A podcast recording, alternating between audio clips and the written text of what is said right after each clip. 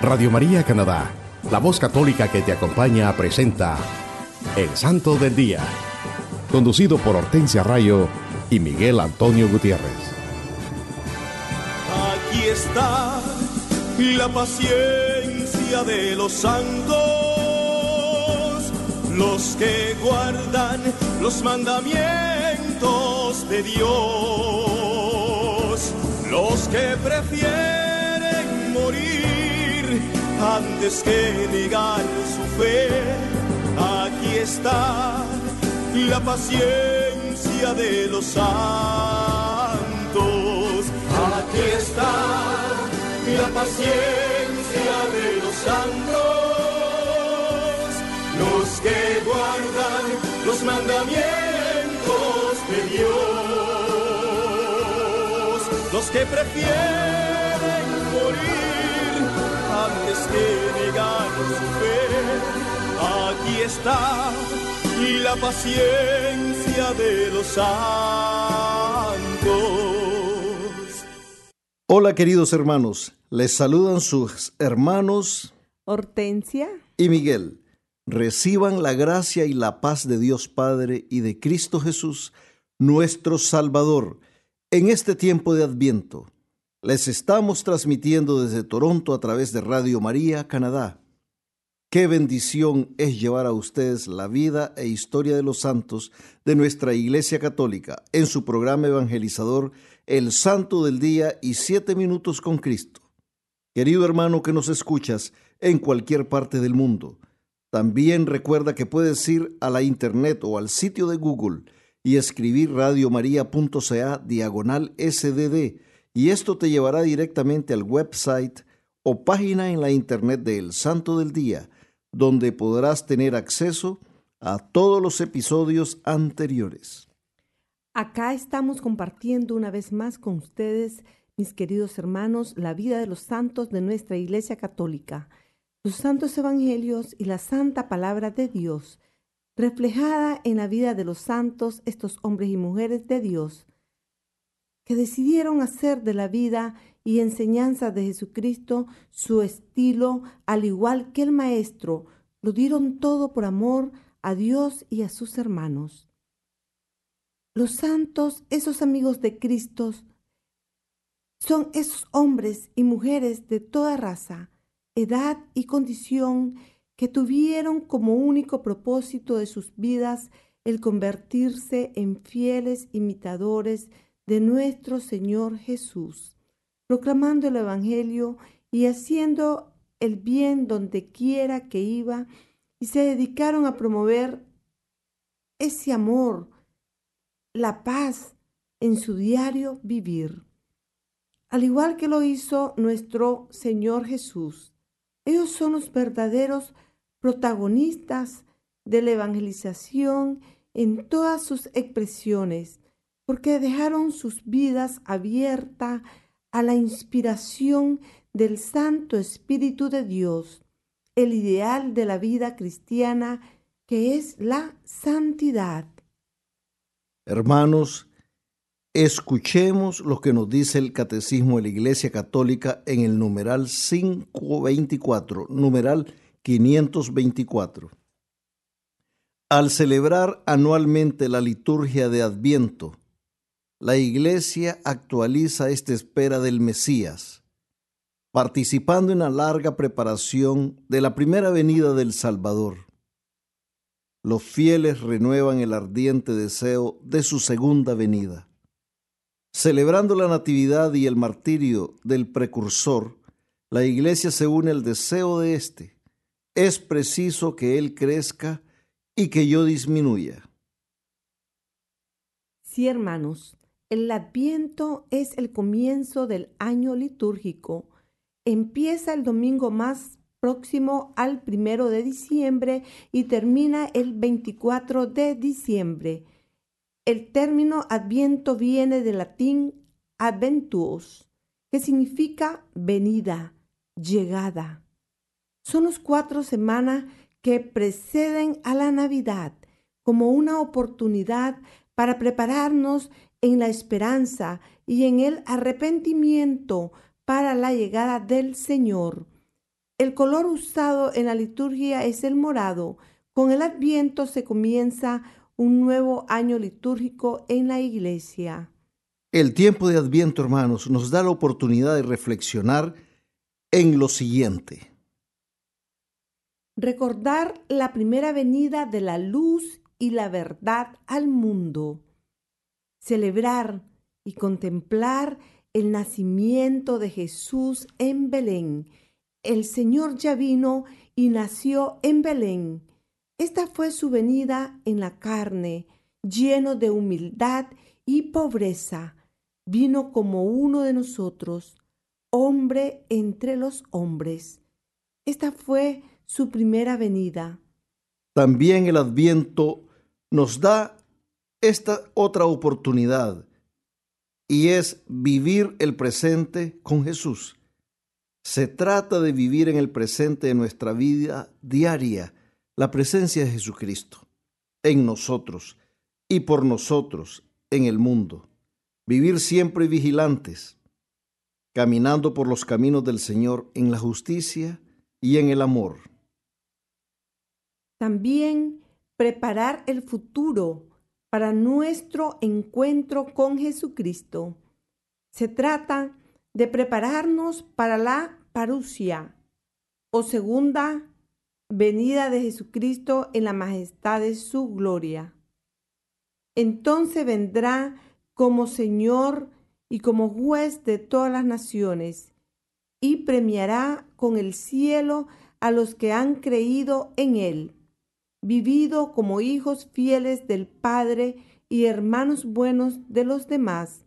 Esperamos su venida gloriosa que nos traerá la salvación y la vida eterna sin sufrimiento. Sí, hermanos, esta segunda venida de nuestro Señor Jesucristo, que también la llamamos parucía, es la segunda venida de nuestro Señor.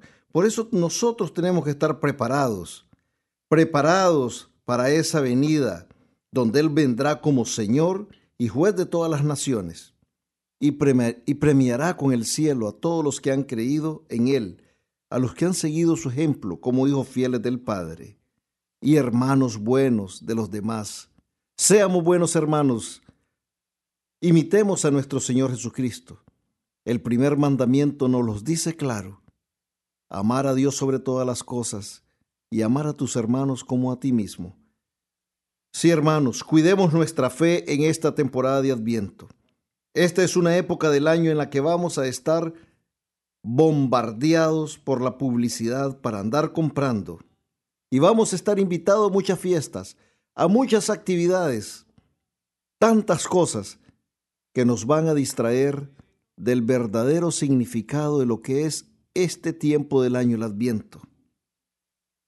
Esto nos podrá probablemente hacer que nos olvidemos del verdadero sentido del adviento. Pero no dejemos que eso suceda, hermanos. Esforcémonos por vivir este tiempo litúrgico con profundidad, con todo el sentido cristiano. Hermanos, recuerden que también tendremos nuestra habitual sesión de los siete minutos con Cristo para que nos pongamos en actitud de oración pidiendo al Santo Espíritu de Dios que nos ilumine y fortalezca para que reflexionemos en este mensaje y así la luz de Cristo y su santa palabra llenen nuestros corazones con amor, paz y esperanza.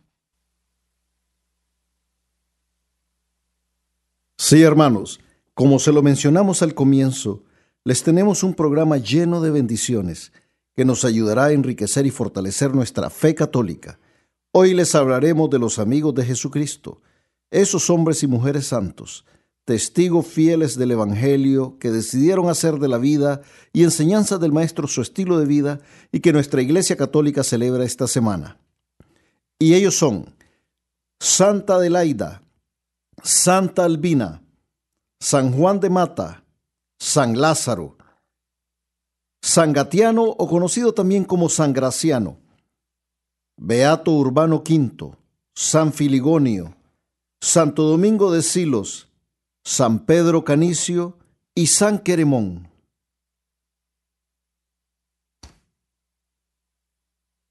Hoy 16 de diciembre estamos hablando de Santa Adelaida. Santa Adelaida, siendo muy joven, contrajo matrimonio con Lotario, rey de Italia, pero este murió joven al parecer envenenado por lo que estaban por lo que deseaban quitarle su reino.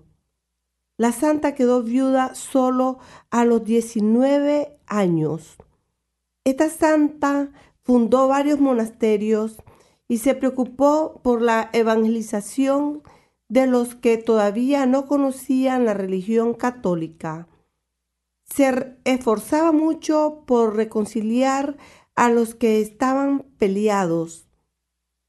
Su director espiritual fue en ese tiempo San Odilon, el cual dejó escrito, La vida de esta reina es una maravilla de gracia y de bondad. Santa Adelaida poseía grandes dones intelectuales y participó en los asuntos del Estado en su reinado. Ella y su esposo fueron coronados por el Papa Juan XII. Esta santa mujer sentía gran amor hacia los pobres y se interesó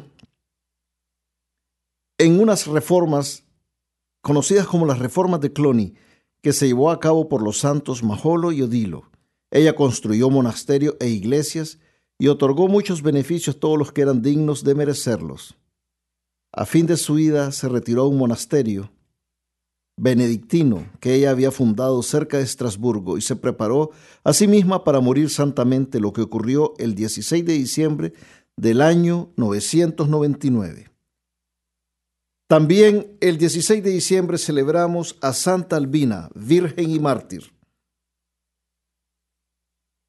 A esta joven cristiana se le conoce Virgen, Santa y Mártir. Con esos calificativos la recordamos. Ella fue bautizada con el nombre de Albina, que significa en latín blanca, cándida. No hay muchos testimonios ciertos sobre Albina y es poco lo que sabemos de su historia.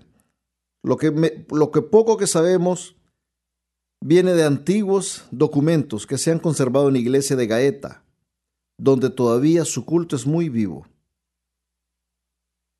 Se dice en su historia que Santa Albina habría sido decapitada en el año 250 en Cesarea, Palestino, eh, Palestina, por Decio, que se ofendió grandemente por la serena y firme oposición de Santa Albina a aceptar a los dioses paganos. Su cuerpo fue abandonado en una embarcación que habría navegado muchos días para llegar a Campania y también a Scori en las cercanías de Formia. Allí fue su cuerpo piadosamente recogido y fue trasladado a Gaeta, en el norte de Nápoles, ciudad en la que reposa aún hoy junto al patrono, obispo y mártir San Erasmo, a quien está dedicada la catedral. La recordamos a Santa Albina, hoy 16 de diciembre.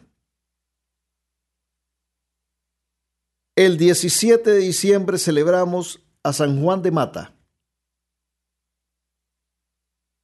Él nació en Francia en el año 1160. Tuvo estudios teológicos en París y ganó un doctorado y fue ordenado sacerdote. Durante su primera misa resolvió por medio de una inspiración rescatar esclavos cristianos de los musulmanes.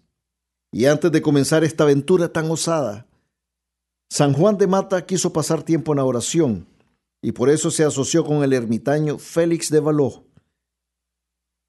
Él le informó de su misión de rescatar esclavos cristianos que estaban en manos de los musulmanes. Y fueron a Roma para pedir la aprobación papal. El Papa Inocente III aprobó sus planes de fundar la Orden de la Santísima Trinidad y declaró a Juan el primer superior general. En el año 1201, 86 esclavos fueron redimidos en Marruecos. Después él fue a Túnez, donde 110 esclavos más fueron redimidos. En una ocasión, los musulmanes dañaron tan gravemente el barco de Juan que parecía que todos a bordo perecerían Pero Juan usó los hábitos de los monjes para formar velas y todos llegaron sin percance. Este santo murió en Roma en el año 1213 y su culto fue aprobado en el año 1655. Lo recordamos a San Juan de Mata los 17 de diciembre. También el 17 de diciembre celebramos a San Lázaro, discípulo del Señor. Lázaro, cuyo nombre en hebreo significa Dios es mi socorro, es el hombre que vivió dos veces, aquel que fue llamado de la muerte con dos imperativos decisivos, levántate y anda. En su casa de Judea, a tres millas de Jerusalén, Lázaro vivía con sus hermanas Marta y María. Él tenía buenas relaciones con los romanos que frecuentaban su casa, pero sobre todo se le recuerda como amigo de Jesús. El maestro nunca rechazó su hospitalidad. Cada vez que sus peregrinaciones lo traían a la región, él visitaba a Lázaro. Él era generoso y confiado características del amigo verdadero. Pero un día Lázaro se enferma y sus condiciones empeoraron rápidamente. Marta y María se precipitan en buscar a Jesús, que tardó en llegar. Lázaro muere y se celebró su funeral. Finalmente el maestro llega, pero ya han pasado cuatro días. Jesús se acerca a la tumba y lo llama con voz fuerte. Poco después, precedido del hedor de la muerte, Lázaro aparece en el umbral vivo, vivo. También recordamos en este pasaje del Evangelio que el maestro lloró por la pérdida de su amigo y todos los que estaban a su alrededor lo vieron llorar. El evangelista Juan ve en la resurrección de Lázaro la profecía de la pasión, muerte y resurrección de Cristo. Él no es solamente amigo fraterno de Jesús, sino también figura de su destino, por así decirlo, destino pascual. Por eso lo recordamos a San Lázaro, discípulo del Señor, 17 de diciembre.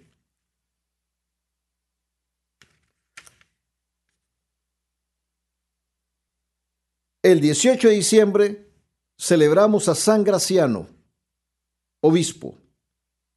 Graciano evoca la palabra gracia y la idea de agradecido o uno que es muy querido. Él era originario probablemente de Roma, donde nació en la mitad del siglo III.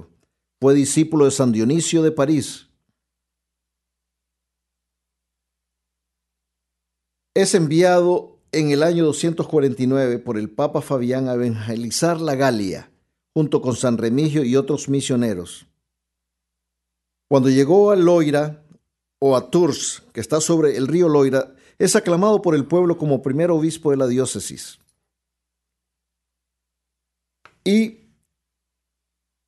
él es recordado porque evangelizó y convirtió a muchos, muchos que no conocían la palabra del Señor. Hizo grandes obras.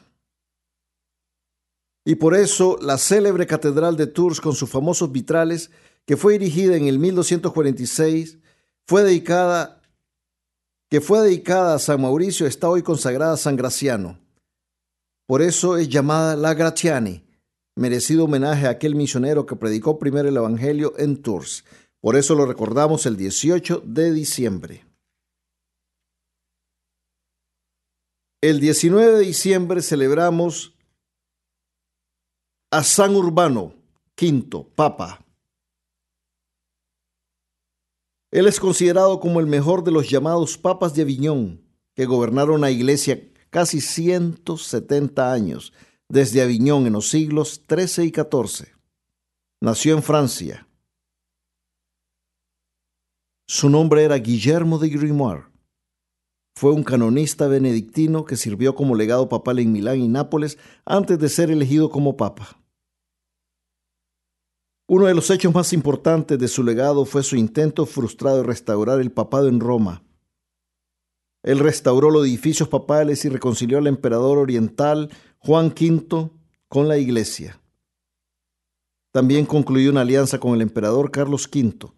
Fundó las universidades de Cracovia y Viena y ayudó a la Universidad de Aviñón, Tolosa, Orange y Orleans. Lo recordamos todos los diciembre 19 a San Urbano, Beato Urbano V. Fue llamado en su tiempo una luz del mundo y el camino de la verdad, un amante de la justicia, que huía de la maldad y temeroso de Dios. Así lo describían al Beato Urbano V. El 20 de diciembre celebramos a San Filogonio. Era un abogado eminente por su elocuencia. Tenía una gran pureza en su vida moral y una gran santidad, por las cuales fue elegido obispo en el año 318. Ese mismo año, el hereje Ario en Alejandría comenzó a negar la divinidad de nuestro Señor Jesucristo. Ario fue condenado por San Alejandro, su propio obispo, quien envió la sentencia en una carta sinodal a San Filogonio. Durante la persecución que la iglesia sufrió durante el reinado de Maximín y de Liceno, en la primera parte del siglo IV, San Filogonio estaba entre los que sufrieron por la fe. San Juan Crisóstomo se refiere a la condición floreciente de la iglesia en Antioquía como prueba del celo y de la administración competente de San Filogonio. Él murió en el año 324. Al quinto año que él tomó la dignidad episcopal. Por eso lo recordamos los 20 de diciembre, un gran luchador de la fe, un gran defensor de nuestra fe católica, San Filogonio, obispo. El mismo 20 de diciembre celebramos a Santo Domingo de Silos. Él nació en Cañas, España, en el año 1000. Siendo niño fue pastor. Después se unió a los benedictinos en el monasterio San Milán de Cogola y después fue elegido como su prior. Él fue expulsado del monasterio por García III de Navarra al negarse a entregarle algunas tierras del monasterio. Huyó, al monasterio San Sebastián en Silo, donde llegó a ser abad. Santo Domingo demostró ser un genio organizador con un talento para la restauración. Levantó un monasterio ideal y formó, entre otras cosas, una biblioteca llena de los mejores libros de ese tiempo, transformando aquella casa en un lugar de trabajo y oración. Santo Domingo de Silos logró liberar a más de 300 cristianos que estaban prisioneros y eran utilizados como esclavos por los musulmanes. Por esta razón, se le representa frecuentemente acompañado de hombres con cadenas. El biógrafo que escribió sobre la vida de este santo, poco después de su muerte, se dice que no, había, enfermedad que las oraciones de este santo no lograran curar. Y tras 96 años de su muerte, el santo se apareció en sueños a la mamá de Santo Domingo de Guzmán para anunciarle que tendría un hijo que sería un gran apóstol.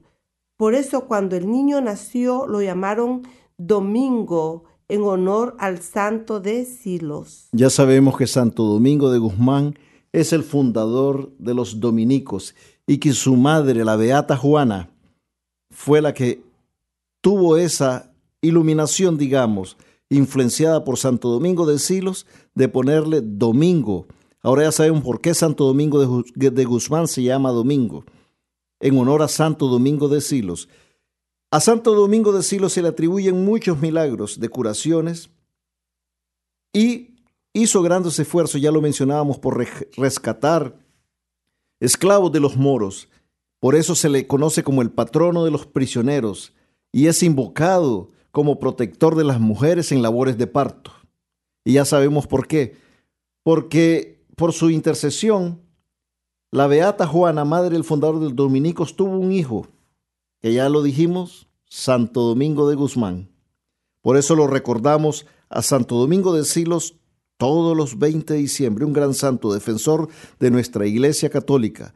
Tenía un gran amor por los necesitados, los pobres y los abandonados en este mundo.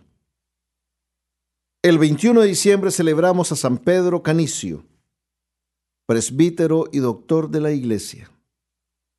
Este eminente jesuita nació en Nimega, Holanda, cuando aún era parte de Alemania en el año 1521.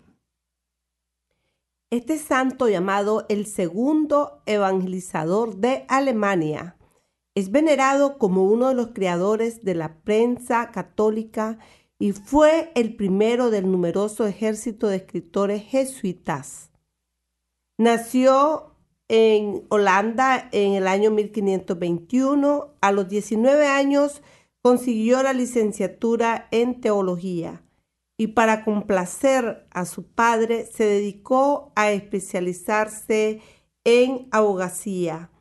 Sin embargo, se dice que tras realizar algunos ejercicios espirituales con el padre Fauro, que era compañero de San Ignacio, se entusiasmó por la vida religiosa.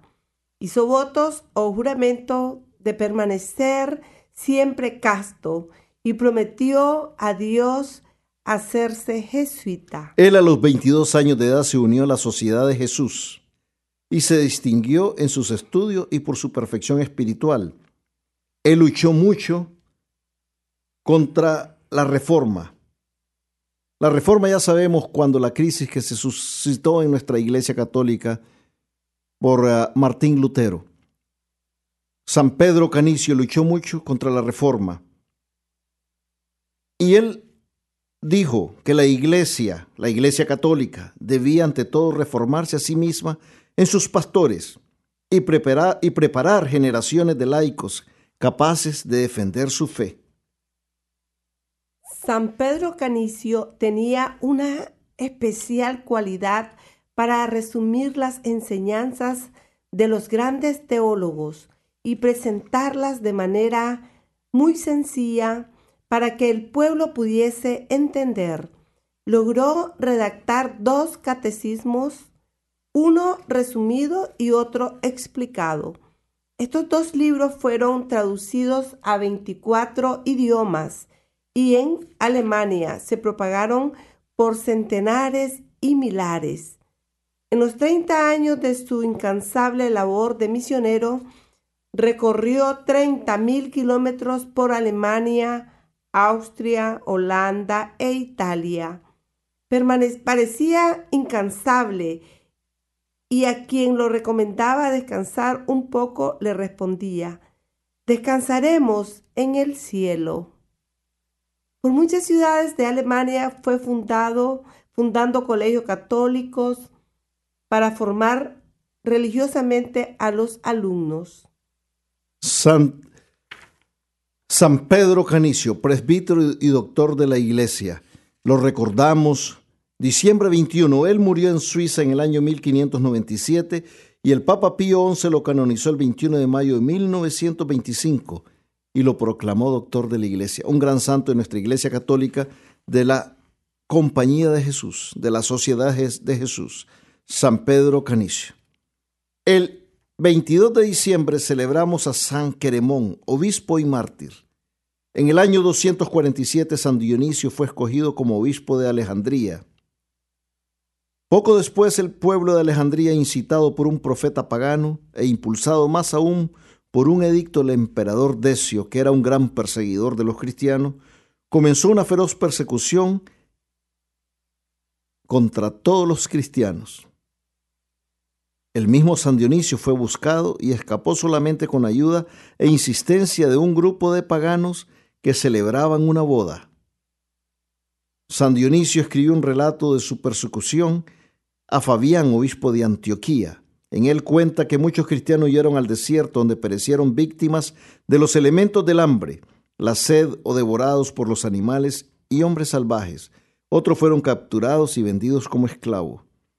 Él menciona especialmente a Queremón, obispo de Nilópolis, un hombre muy anciano que se refugió en las montañas con un compañero. Aunque los cristianos efectuaron una búsqueda en las montañas de Arabia, nunca se supo nada más de ninguno de los dos de ellos después del año 250. Él perseveró en su negativa a pesar de las torturas y amenazas por parte de su dueño. Estamos hablando de un compañero de San Queremón que se llamaba Isquirión. Por ello el magistrado, a cargo de su juicio, enfurecido hizo que mutilaran y empalaran a San Isquirión alrededor del año 250. Estos mártires se recuerdan todos los 22 de diciembre. San Queremón y San Isquirión, que fueron perseguidos y asesinados brutalmente por no renegar de su fe. Hijo de Dios tomó nuestra condición y vino a nosotros no por un motivo insignificante, sino por nuestro bien. Él se vinculó a nosotros, por decirlo de esta manera, tomando un cuerpo y un alma humana y naciendo de una virgen para poder darnos su divinidad. De esta manera, Él se hizo hombre para que el hombre se haga Dios. Aquí Santo Tomás de Aquino se refiere a que el Verbo se encarnó para hacernos partícipes de la naturaleza divina. Dios quiso hacerse hombre para ofrecer a los hombres un modelo humano, nos dice el santo. Cuando el doctor de la iglesia, Santo Tomás de Aquino, dice que para que el hombre se haga Dios, no se refiere que seremos como Dios creador de todas las cosas, omnipotentes como lo es el Señor, pero sí que podemos ser como Dios al imitarlo en su amor y misericordia hacia nuestros hermanos, siguiendo el ejemplo de Jesucristo, que siendo el Hijo de Dios, Rey de reyes y Señor de señores, se sacrificó por nosotros. Por amor, por obediencia, al cumplir la voluntad del Padre. Y se hizo el más humilde de todos, para darnos la salvación, para que nuestros pecados fuesen perdonados y pudiéramos reconciliarnos con el Padre por medio de su sacrificio. ¿Por qué los santos decidieron parecerse a su Creador y se hicieron amigos de Jesucristo, Dios y hombre verdadero? Porque lo imitaron, como dice San Pablo, sed imitadores de Dios, porque los hijos queridos imitan al Padre y a los amigos imitan a su amigo. ¿Y cómo podemos imitar a Dios? San Pablo nos exhorta en la carta a los Efesios, amando como Cristo amó y entregándose por nosotros como víctima. Efesios 5, 2. Porque tal es la razón por la que el Verbo se hizo hombre y el Hijo de Dios, Hijo del hombre, para que el hombre al entrar en comunión con el Verbo y al recibir así la filiación divina, se convirtiera en hijo de Dios. Esto es lo que nos dice San Irineo de Lyon. Qué hermoso mensaje. Lo deberías de repetir de nuevo, Miguel. ¿Por qué nos dice San Irineo de Lyon? porque tal es la razón por la que el Verbo se hizo hombre, y el Hijo de Dios, Hijo del hombre, para que el hombre al entrar en comunión con el Verbo y al recibir así la filiación divina, se convirtiera en Hijo de Dios. Qué lindo mensaje.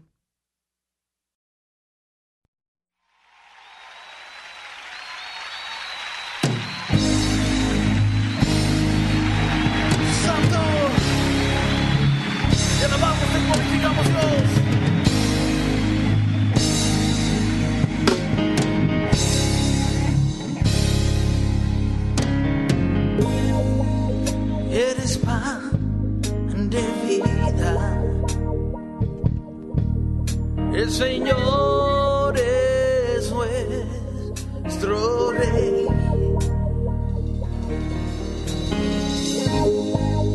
Eres pan de vida.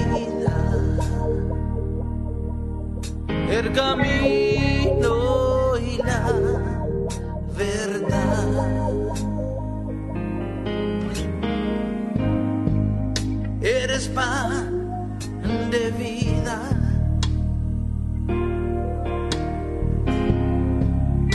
Señor es nuestro Rey. Eres pan de vida. El camino y la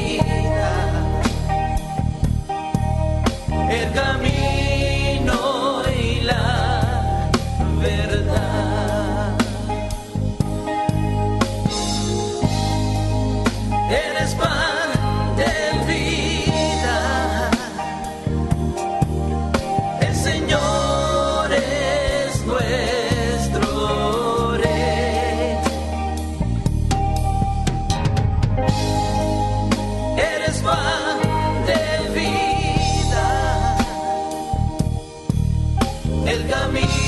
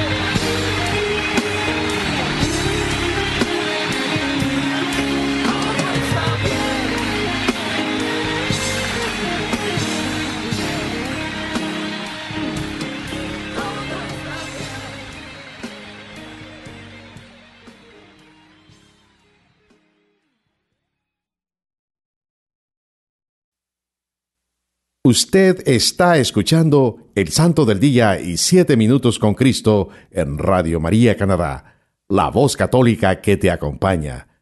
Nuevamente con ustedes, Hortensia Rayo y Miguel Antonio Gutiérrez.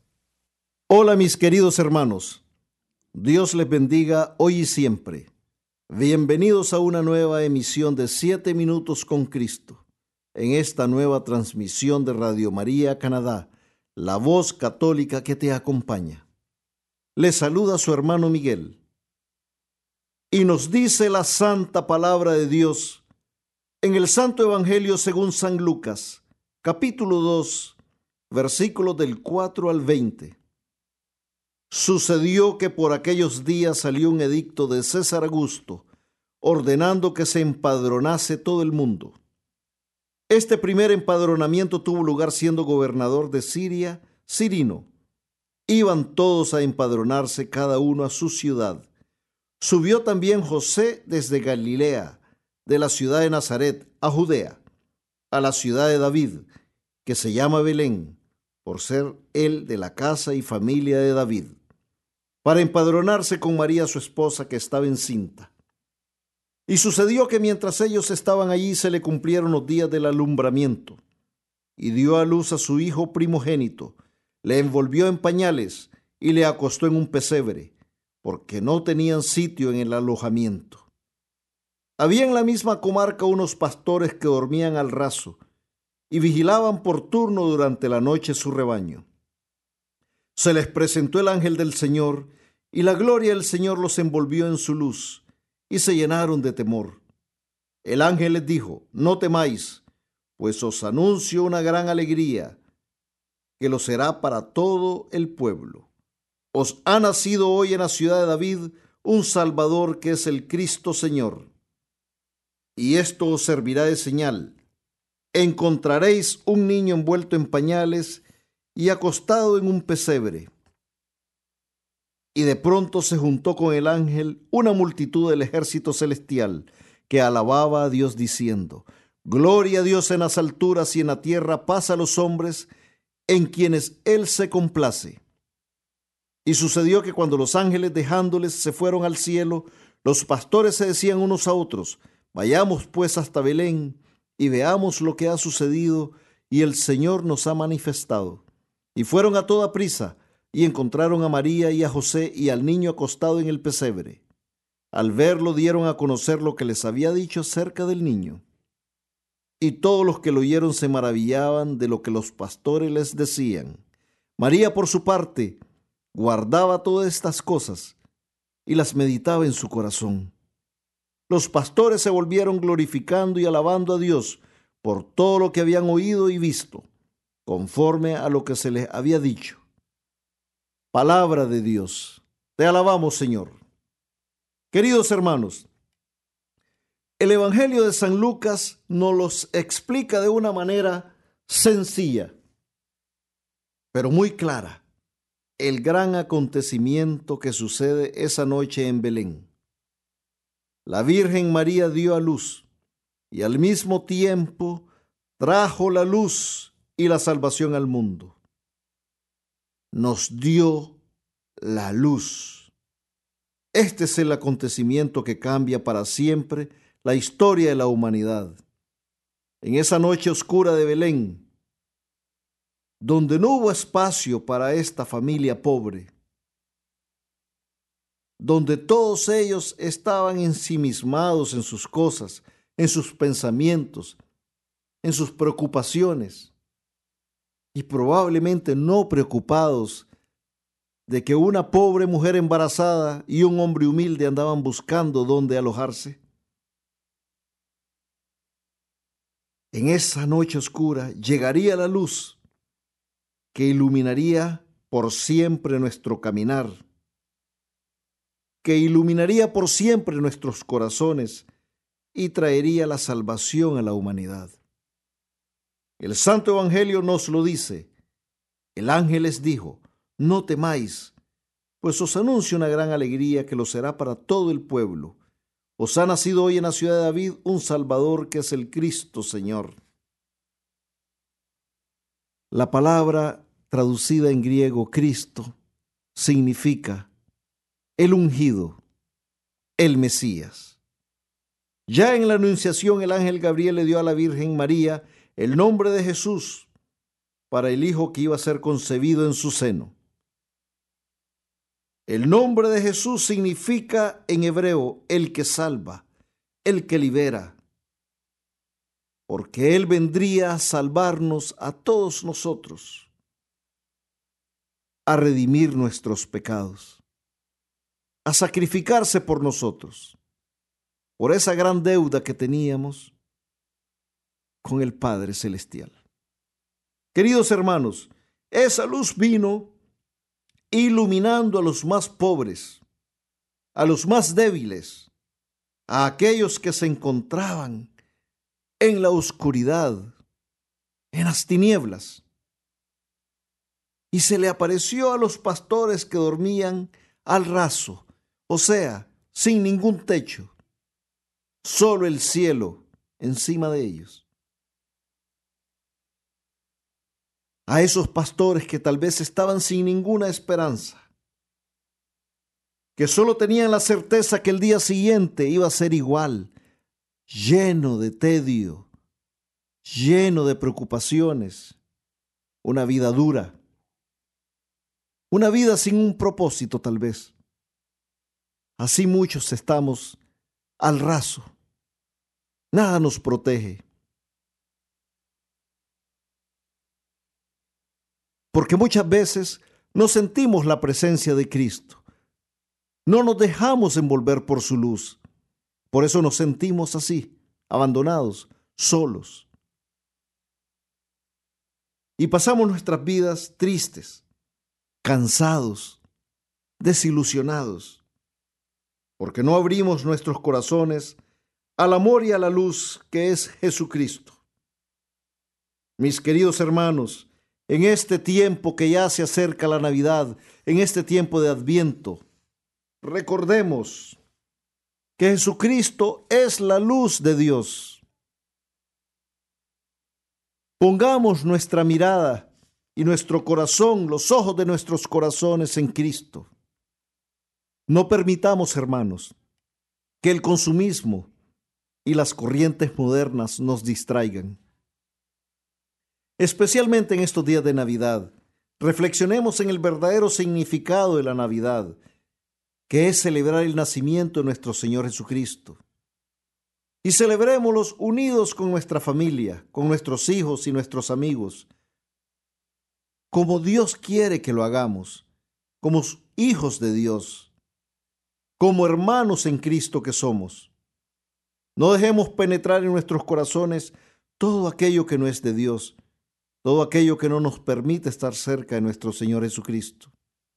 La Navidad es tiempo para que reflexionemos, es tiempo de amor, de paz, de misericordia, porque celebramos el nacimiento de Jesús, la venida de la luz al mundo, el momento en que se concretiza la salvación el primer paso de la salvación para nosotros, para el mundo. Jesucristo se encarnó de María siempre virgen, por obra y gracia del Espíritu Santo, y se hizo hombre para darnos la salvación y darnos vida y vida en abundancia. Él vino, se hizo hombre, para la redención de todos nosotros, la redención de la humanidad. Meditemos por un momento, hermano y hermana que me escuchas, y desde el fondo de tu corazón, desde el fondo de nuestros corazones, preguntémonos, ¿qué significa la Navidad para mí? Pregúntatelo, hermano. Preguntémonos eso. ¿Qué significa la Navidad para nosotros? Hermano, yo te invito a que celebremos esta Navidad con mucho amor y alegría, pero sobre todo permitiendo que la luz de Cristo ilumine nuestras vidas. Ese niño Dios en el pesebre, representa la venida de Cristo al mundo para nuestra salvación. Queridos hermanos, en esta Navidad seamos como los pastores, glorifiquemos y alabemos a Dios, porque Jesucristo, su amadísimo Hijo, ha venido al mundo para derramar su infinito amor y misericordia sobre todos nosotros. Hermanos, en esta Navidad, abramos nuestro corazón al mensaje de amor que nos da Cristo. Roguemos a la Santísima Virgen María, nuestra Madre Santísima, que interceda ante su Hijo nuestro Señor Jesucristo, para que nuestros corazones sean capaces de sentir su presencia, para que podamos reconocer y creer de todo corazón que Él resucitó y que Él ha venido para darnos la salvación. Y nunca, nunca olvidemos que amar a nuestros hermanos tal y como son y sin condiciones es ser amigo de Jesucristo. Gracias por acompañarnos, mis queridos hermanos. Y recuerden seguir en sintonía de todos los programas de nuestra emisora Radio María Canadá, la voz católica que te acompaña. Hasta la próxima, que Dios me les bendiga siempre.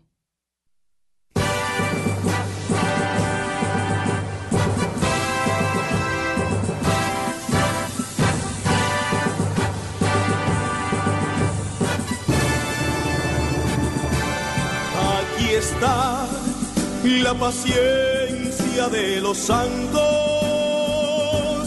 los que guardan los mandamientos de Dios, los que prefieren morir antes que negar su fe. Aquí está la paciencia de los santos. Usted escuchó El Santo del Día y Siete Minutos con Cristo, conducido por Hortensia Rayo y Miguel Antonio Gutiérrez, en Radio María Canadá, la voz católica que te acompaña. Los que prefieren morir antes que negar su fe. Aquí está la paciencia de los santos.